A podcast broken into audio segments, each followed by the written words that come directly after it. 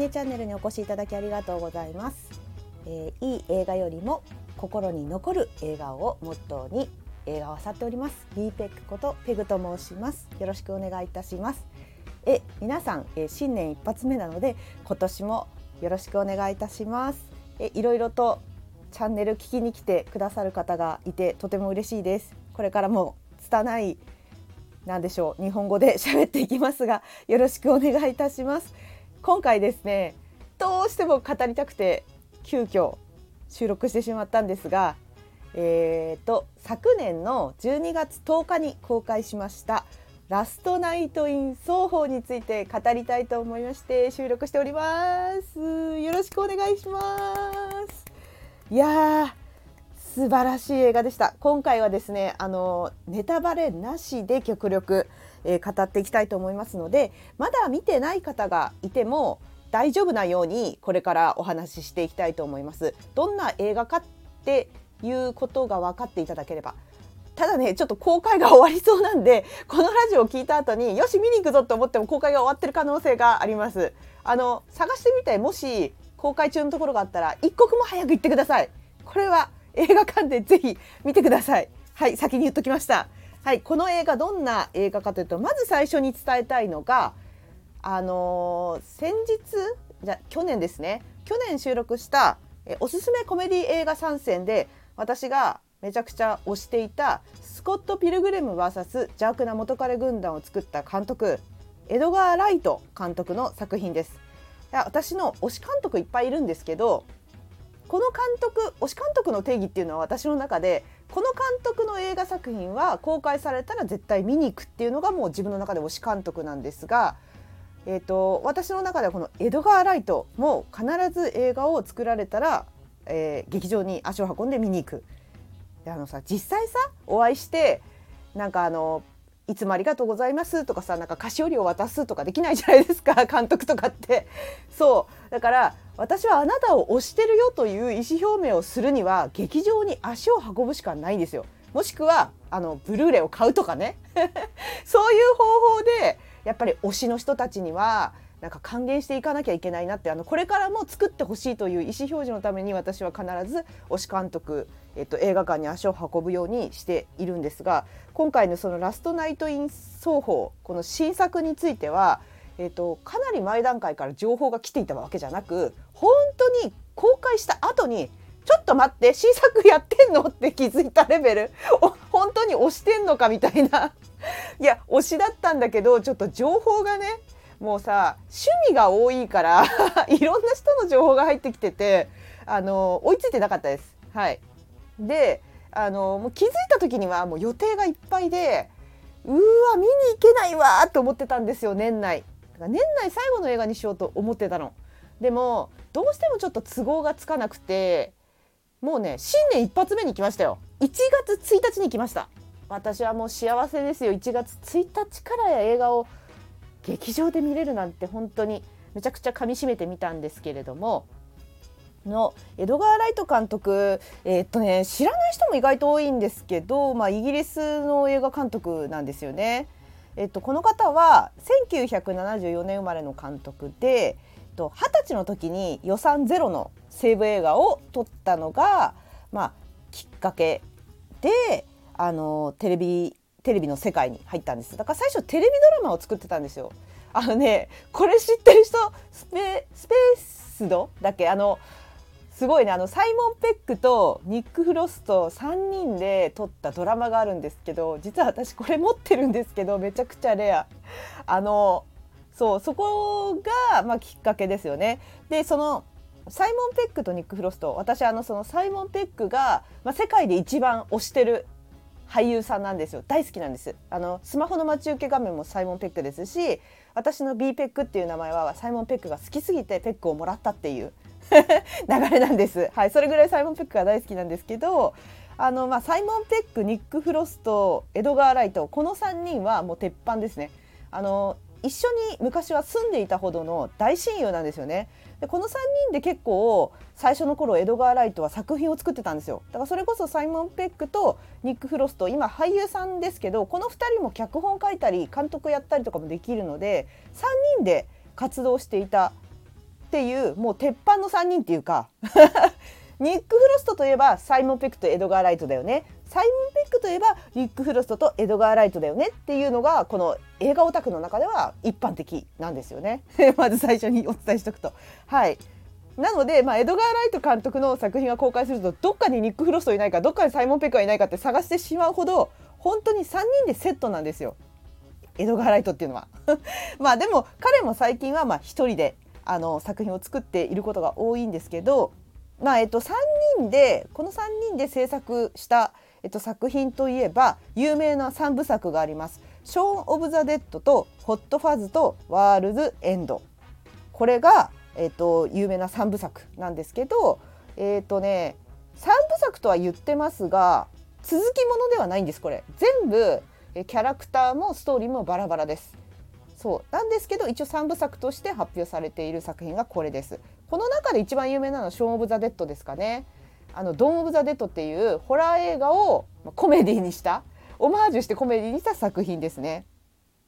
であとはえっとまあサイモン・ペックとか関係ないんですけどスコット・ピルグリム VS 邪悪な元彼軍団。この間の、えっと、私のここのチャンネルでおすすめのコメディ映画3選で押していた押させていただいた映画。はい、これもこのエドガー・ライト監督の作品です。であのエドガー・ライト監督作品で一番有名なのが、えっと、2017年に公開された「ベイビードライバー」ですね。これで本当にエドガー・ライトに注目してくれる人が増えましたね。あの全世界で2億2,000万ドル以上のあの興行収入の大ヒット作品ですね。ベイビードライバー好きな人すごかったです。公開当初もうみんな大盛り上がりであの最高に面白かったって言ってる人が多くてとても人気だった作品ですね。私はね「ベイビードライバー」はねちゃんと映画館で見たんですけどあの最初はサイあサイモンじゃないごめんなさいサイモン・ペック好きすぎてあのエドガー・ライト監督が作った映画だとは思えないなって最初の頃思ったっていうか今までと雰囲気違ったんですよねなんか序盤からちょっとだけ。はい、なんだけど見れば見るほどあ江戸川ライトだわってなったっていう感じ。なんだろうね。これまあでも詳しく言っちゃうとあのネタバレになっちゃうから言わないんですけど江戸川ライト監督ってあの先に伝えたいんですよ。これどうしてもラストナイト・イン奏法を語る上でどうしてもこれを先に言っときたいんですけどあの江戸川ライト監督作品って基本コメディ監督なんですよ。コメディ映画監督なんですよ。はい、であのまあ「ショーン・オブ・ザ・デッド」とかもそうですしえ基本的にまあそのコメディー度が一番高いのはスコット・ピルグレム VS ジャック・の元彼軍団ですが基本的にはまあえー、っとおふざけふざけるはい、ふざける映画が多くてゴリゴリのコメディが多いんです。で「ベイビードライバーは」えー、っとコメディ映画ではないんですよね。ないんですけど、えー、っとちょっとコメディ感あるなっていうところがあります。はい、なんですがえー、そそしてそしてねあのね今までの作品全部一貫してあれなんですよオタク思考の強い男性が主人公なんですよねどの作品も通しても。で今回の「ラストナイト・イン奏法」っていうのは初めての女性主役なんですよね。この時点で私は「え？っ?」てびっくりしたんです。女の子主人公この監督取れるの？って 失礼ながら本当に今までオタクの映画ばっかりなんですよ。あ、一個忘れてた宇宙人ポールもありましたよね。あ、忘れてたごめんなさい。あれね好きなあの映画オタクの人多いんでこれを外すとあれ？宇宙人ポールの話は？って言われちゃうとこだった危ない。あれもねそうなんですよねオタク思考の強い男性が主人公まあサイモン・ペックが主人公なんですけど本当にそればっかりだったのでなんかこうあれなんですよね。本当にびっくりしたんですよね。女性が主人公っていうの。で、まあ、ベイビードライバーもちょっと毛色違うなとは思ったけど結局最後まで見たらエドガー・ライトだったなって思ったんですね。はい、だからあのすごい面白かったんですけど今回の「ラストナイト・イン奏法」に関しては本当にエドガー・ライト味を抑えてるなと思いました。抑えてんのかしらどうか知らないけどあのなんだろう。エドガー・ライト味を消し消してたというか、まあ、あの映画界そのいろんな人の,、えーと、そのレビューというか一般の方じゃなくてなんかそのなんだろうなライターの方とか編集者の方のなんだろうこのラストナインとイン奏法に関してのあの感想の記事みたいのとかを見たんですけど皆さんおっしゃってたのがあのエドガー・ライトが新たなステップを踏んだって皆さん言ってるんですよ。だから私はエドガー・ライト消したなってなんかわざと消したみたいな言い方してますけど多分次の段階に行ったのではないかとその周りの人たちのあの意見を参考にさせていただくと次の、えーと、監督として次の段階に行った作品なのではないかと思うのでこちら大注目。ラストナイト・イン・ソフォ大注目。あのコメディ映画ではない。ここにびっくりです私は。そうコメディ映画ではないんですよこの作品、えー、なんていうかサイコスリラーみたいなサスペンスですね映画的には。はい。やっとなんですがここであらすじお話しさせていただきます。ラストナイト・イン・ソーホとはどんな話なのかというと主人公のエロイーズは華やかな60年代ロンドンに憧れを抱きファッションデザイナーを夢見る女の子。彼女が主人公です。でえっとまあ服飾ですね。あのデザイナーになりたいのでロンドンの学校に合格して夢を叶えるために大都会ロンドンの双方へ引っ越してきた引っ込み思案でおとなしい性格の女の子なんですよ。で初めて会う人たちとかねパリピがちょっと苦手で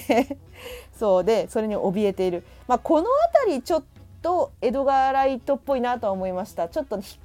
み思案でちょっとねあのなんていうかおとなしい人とかオタクっぽい人が主人公が多いですよね。はい、でまあその寮生活全く馴染めないわけですよパリピわーいってなってたりまあ結構なんだろうな口調強い人とか、はい、いたりしてであのもうちょっと寮に住むのが苦痛になってきて、えっと、ある老婆がね所有する古い古い屋敷の屋根裏部屋の住民募集のチラシを見つけて、えっと、そこに連絡してもう速攻で引っ越すことに決めるわけです。はい、でまあ憧れの一人暮らし生活一応まあ屋根裏部屋みたいな部屋なんですけど憧れの一人暮らし生活ができてでその日の夜ですね主人公は不思議な夢を見るんです。あの大道路沿い大道路沿いにあるあの映画館の看板にねあこれ今すみません今夢の中の話をしますね。大道路沿いにある映画館の看板には007サンダーボール作戦って書いてあるわけです。この映画というのは1965年にあの公開した映画なんですが、えー、とその夢の中ではそれが上映中というふうに光っていてで辺りは60年代ファッションに包まれた華やかな雰囲気。で通りを抜けるとクラブカフェ・ド・パリという場所があってそこにもうふわっと足を踏み入れていくわけです。で歩いてるうちに気づいたんですその鏡を見たらそこで主人公は気づくんですけどあの歌手を夢見るサンディという女性といつの間にかシンクロしてることに気づくんです。でだから自分は夢の中で自分なんだけどサンディとして動いてるんですよ。でそれに気づく。でサンディはすごくあの美人であのカリスマ性がすごいある女性なんですね。から目が覚めた時にすごい幸せな気持ちになって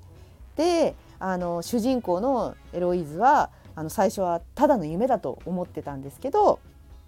毎晩あの夢をね見るのがこの60年代のあのロンドンの夢を毎晩見るようになってもうそれが楽しくなっちゃったんですよね楽しみになって。であのこのサンディに憧れを抱いてサンディはえっと、髪の毛金髪なんですけど主人公は茶髪なんです普通の。なんですけど憧れを抱いてそそのサンディと同じ髪型金髪にしてでかなり自信を上げていくそうおとなしかったんだけどであの、まあ、周りのね同級生たちとかに強めに言われても言い返せない感じだったんだけどあの自分に自信を持てるようになるわけですそれで。でも夢が生きがい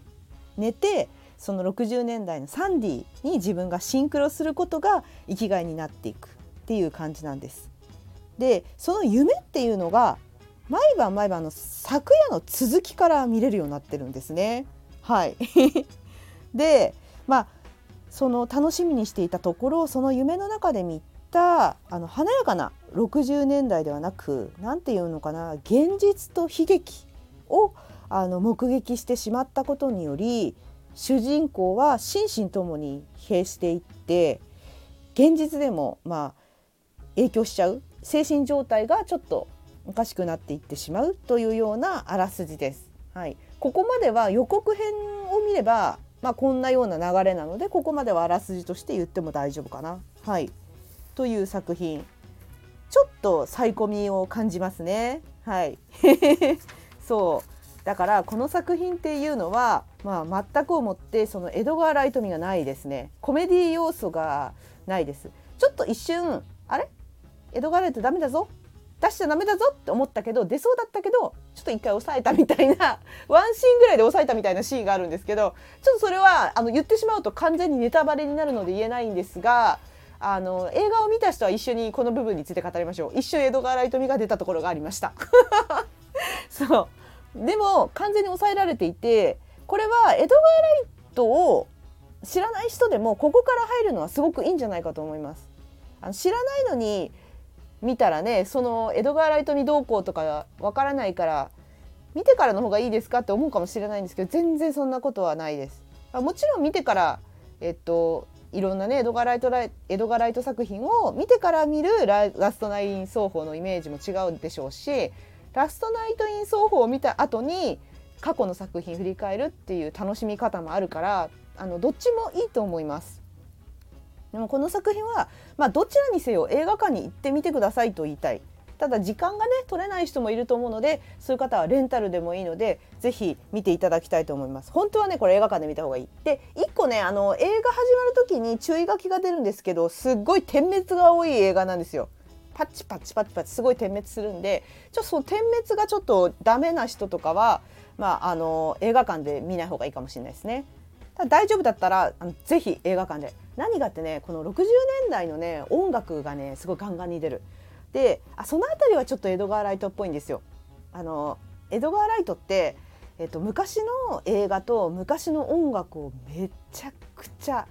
あの詳しいあオタクなんですよその部分。なのであの全部の映画を通して、えーと、今回の「ラストナイン奏法」も入れてると思いますがコメディタッチでは入れてなくて今までの映画は全てオマージュして分かりやすくコメディにして放り込んでるのでそのシーン見たぞ みたいなバッドボーイズのシーンを放り込んだりとかねいろいろなんかその面白おかしくして映画の中に放り込むのが彼なんですよ。はい、なのでそのシーン知ってるわみたいな映画をめちゃくちゃ掘り込むからだから結構ね映画オタクの中ではもうその昔の映画から全部ちゃんと見てるガチのオタクからするともう江戸川ライト作品見てそのシーンあれだこのシーンあれだって全部わかるみたいです。すごいよね。そう。であとね江戸川ライトねあのもう一個伝えておきたかったのがあのすごい音楽オタクなんですね。はい。で音楽オタクなので、えー、劇中、まあ、作中流れる作中流れる曲っていうのがどの作品もほぼそのシーンとマッチしてるっていうのが私の中ではポイントだと思っていてそのなんとなく流れるじゃなくてなんかなんとなくその曲調が合うから流れるとかじゃなくて意図的にこの曲って使ってるんですよだから歌詞とえー、っとそのシーンがマッチしてるっていうのを使うのがまあ彼のこだわりっていう風に感じるんですね。で今回の「ラストナイト・イン・ソホ」もバッチリ合ってるっていうなのであのそういうところもあのファンからするとたまらないですよね。なので江戸川ライト監督っていうのはそういうのも含めてあのまあものすごいオタクが映画を作ってるっていう私はイメージで私も洋楽オタクであり映画オタクなのでちょっと江戸川ライトほど詳しくは絶対ないんです ないんですけどな何のシーンかわからないけどこれ多分オマージュだなぐらいしかわからないんですけどあのそれぐらいあのなんか共通する何かこうあの感じるものがある。まあ何が感じるものがあるって多分オタク度ですね。江戸川ライトもオタクだし私もオタクなので分かる分かるみたいなところとあと笑いのツボが単純に合いますね。だからあのコメディ映画参戦でもお話ししていたスコット・ピルグレムめちゃくちゃ世間では低評価って言ったけど私では満点星なんですよあの映画。もうこれは江戸川ライトとめちゃくちゃ話が合うなと思ったんですけど それぐらいあの結構自分の中ではフィーリングが合うと思っていて作品を全部見ているんです。はい、なので今回のラストナインそうラストナイト・イン奏法もあの音楽にも注目していただきたいですしあの私はあの何の映画かよくわからないほんすっごい昔の映画なんですけどすごい昔の映画をいっぱい放り込んでいるっていうふうにあの誰かの記事で読みました。はい、なので分かる人には分かると思います。はい、いやでね何がこの映画の魅力かというとその60年代夢の中に入ってしまった時にシンクロするサンディ。この子が本当にハマりますよみんな。めちゃくちゃ可愛い。可愛すぎる。可愛すぎるおしゃれセクシー挙動が全部素敵可愛い。そしてあの可愛いだけじゃないですよ。カリスマ性みたいのがあるんです。なのであの主人公と一緒にこっちもサンディに憧れちゃうんですよ。だからキャスティングが神だなと思いました。はい。今私の手元にはラストナイト・イン・奏法のパンフレットがありますが そうありますがえまず主人公を演じたのがトーマシン・マッケンジーっていう女の子です。彼女は、えー、っとその主人公の年齢18歳なんですけど彼女も18歳です。同い年。はい。この人は「ジョジョラビット」えー、トゥルーヒストリー・オブ・ザ・ケリー・ギャングに出演しているそう。あとネットフリックス映画「ロスト・ガールズ」に出演。えー、っと実は私この子の作品見たことないですね。うん、今「ジョジョラビット」もまだ見れてないんですよね。見れてないのでこの子の作品はまだ見れてないです。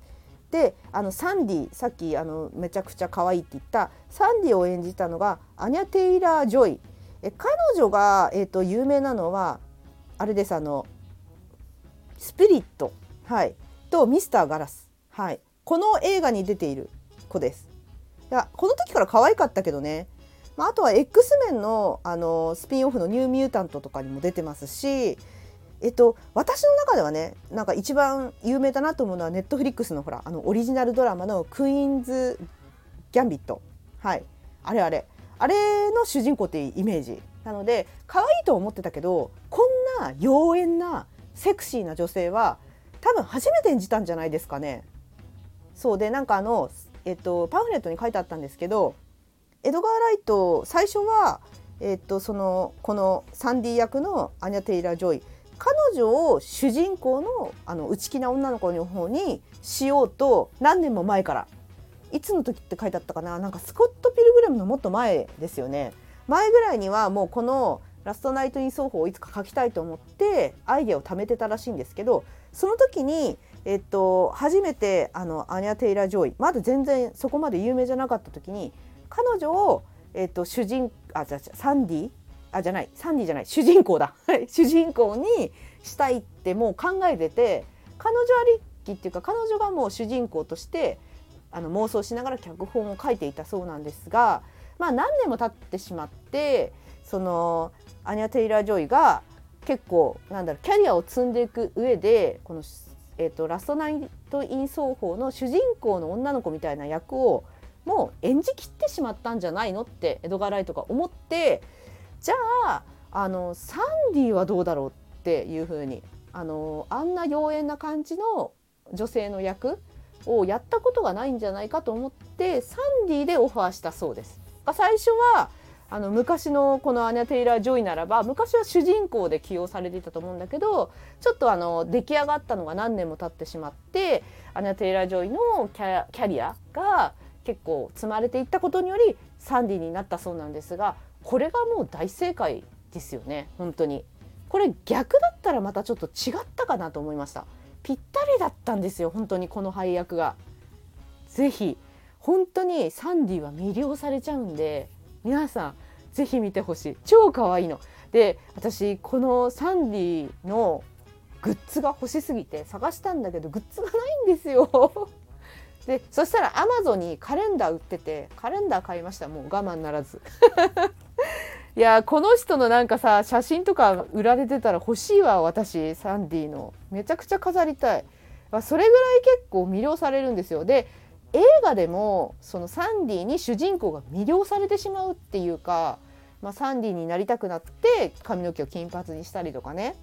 するんでもうあの何て言うか見てるこっちも魅了主人公と一緒に魅了されるっていう没入感みたいのがすごいありました。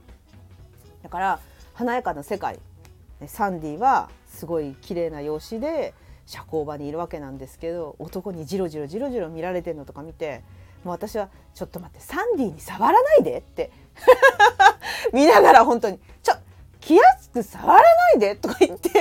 思いながらすごい見てました。それぐらいもうなんか本当にサンディに対しての愛がすごくて。もうでも見てる方々もそうだったんじゃない？いやこれもしかしたら聞いてくれてる方はまだ見てない方もいると思うんですけどもう見た方が聞いていたとしたら思ったよね。もうサンディに触らないでって思わなかった？あのねもうほんと主人公と一緒。あのこっちも見ていてヒヤヒヤしちゃうっていうところがあってなんかすごいね物語に入り込める主人公と一緒に映画になってると思います。はい、でまあエドガー・ライトはねあのめちゃくちゃ映画オタクってさっきも伝えたんですけど、まあ、1960年代に制作された英国産サイコスリラーみたいのにものすごい影響を受けたと言ってます。でこの映画もなんかホラー小説昔のホラー小説に出演してた女優たちみたいななんか小説があったらしくてそれを読んでる時に思いついたと言ってました。はい、であと伝えたいことがまあ最後最後になるんですけど伝えたいことがあってこの映画、えっと、ダイアナに捧ぐって最初に出るんですよ文字が。はい、でこれ誰かというとあの先ほどあらすじでお伝えした老婆が所有する屋根裏部屋に引っ越すことにしたって言ったじゃないですか。この老婆あのなんだろう大家さんですね。はい。大家さんを演じた女性がダイアナ・リグという大御所の女優さんです。で彼女はですねあのさ、えーと、と2年前か、はい、2020年の9月に82歳で亡くなってしまったんですよコロナ禍の中で。でまああコロナが原因ではないと思うんですけど、まあ、そういう大変な時期に亡くなってしまっていて、まあ、この映画が最後の出演作品となってますので、まあ、そういうそういった面でも皆さん、はい、見ていただきたいですね。まそのためにダイアナに捧ぐと冒頭で書かれていたです。はい、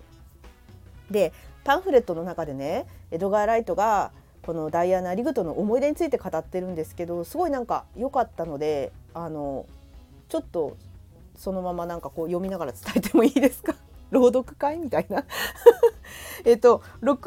年代にねその映画に関わってきた俳優たちにどうしてもねこの映画作るにあたって出て出ていただきたいとあの江戸川ライトが制作人たちと話し合った時に、まあ、このダイアナ・リグおしゃれマル秘探偵とか女王陛下の007などに出演していた彼女があのもしこの映画に出てくれたら最高だってみんなで盛り上がってオファーしたそうです。はい、でエドガー・ライトがこのパンフレットで語ってたんですけどあの彼女と会って飲みに行ったんだけど僕が時間より早く着いたら彼女はもっと早く着いてたと。でヒョウ柄の服と大きなバングルを身につけていてすごくおしゃれだったそうです。はい、であの脚本にもいい反応をしてくれてダークな題材を怖がる人もいるけど私は違うわって言ったそうです。なんかおしゃれ。であとねすごいいいなと思ったのが初期リハーサルの時にあのカフェ・ド・パリのセットをこのダイアナ・リグが見て、えっと、かなりその60年代当時の店をを再現してるってすごいびっくりしてたそうですよ。でその時に私がこの階段を降りた時涙っぽい目をした男たちが頭から爪先までじろじろ性的な目で見てきたのを覚えてるわって言ったそうです。はい なんかおしゃれだよね でまあダイアナはねただ自分の思い出話を語ってくれたそうなんですけどエドガー・ライトはその話を聞いた時にまさにこの映画と同じ思い出話だなと思って感動したと言ってました。そうなのでこの大家さんすごいねちょっと厳しいんですよ。なんか男は入れちゃいけないとかね。そういう厳しい大家さんなんだけどあのこの大家さんダイアナ・リグにも大注目して見ていただきたいと思います。はい。あとねエドガー・ライトがね他のインタビューで言ってたんですけどこの映画はバラ色のレンズで過去を振り返ることの反論であり、まあ、どんな形であれ古き良き時代がいいという考えは誤りであり危険だと思うとおっしゃっていてであと過去を夢見てノスタルジックになることは現代からの後退であり現代に対処できていないのかもしれないとインタビューで語っていました。はい、ちょっとこのねインタビュー記事を読んだ時に思い出したのがあのミッドナイト・イン・パリ皆さん見られました？ウッディ・アレン監督の。あれを思い出しましたねちょっと。だからちょっとねこの「ラストナイト・イン・ソーホー」ってそのミッドナイト・イン・パリ好きな人は好きな気がします。逆に言えばラストナイト・イン・奏法好きな人はミッドナイト・イン・パリも好きだと思う。ぐらいちょっとあの通ずるものがあるなと思いました。全く一緒ではないですよ。ああっちはあのサスペンスじゃないし。ホラーサスペンスじゃないしこっちは最高サスペンスなんですけどあっちは全然すごいきらびやかないい映画だったんですけど全然違うんですけどこのエドガー・ライト監督のインタビューを見た時にああミッドナイト・イン・パリみたいと思ったんですちょっと。はい。ただそれだけなんですけど、ね、皆さんこの「ラストナイト・イン奏法」はサンディを見に行くだけで価値があるので。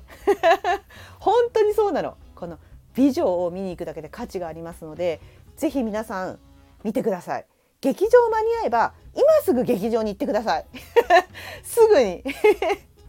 でまああのどうしても劇場を見に行けないよ。レンタル待つよっていう人はそれまでにエドガー・ライト監督の作品を見るのはどうでしょうか。はい「ショーン・オブ・ザ・デッド」「ホット・ファズ・ワールド・エンド」「アワールズ・エンド」「スコット・ピルグリム」「邪悪な元彼軍団」や「ベイビー・ドライバー」これどれかは必ずネットフリックスかアマプラにあるので皆さんぜひ見てみてください。よろしくお願いします。はいすいませんね。一つの映画でこんなに長く語ってしまったんですけどまたあの何か見たら突発的に収録するかもしれないのでこれからもよろしくお願いいたします。それじゃあまたね。バイバーイ。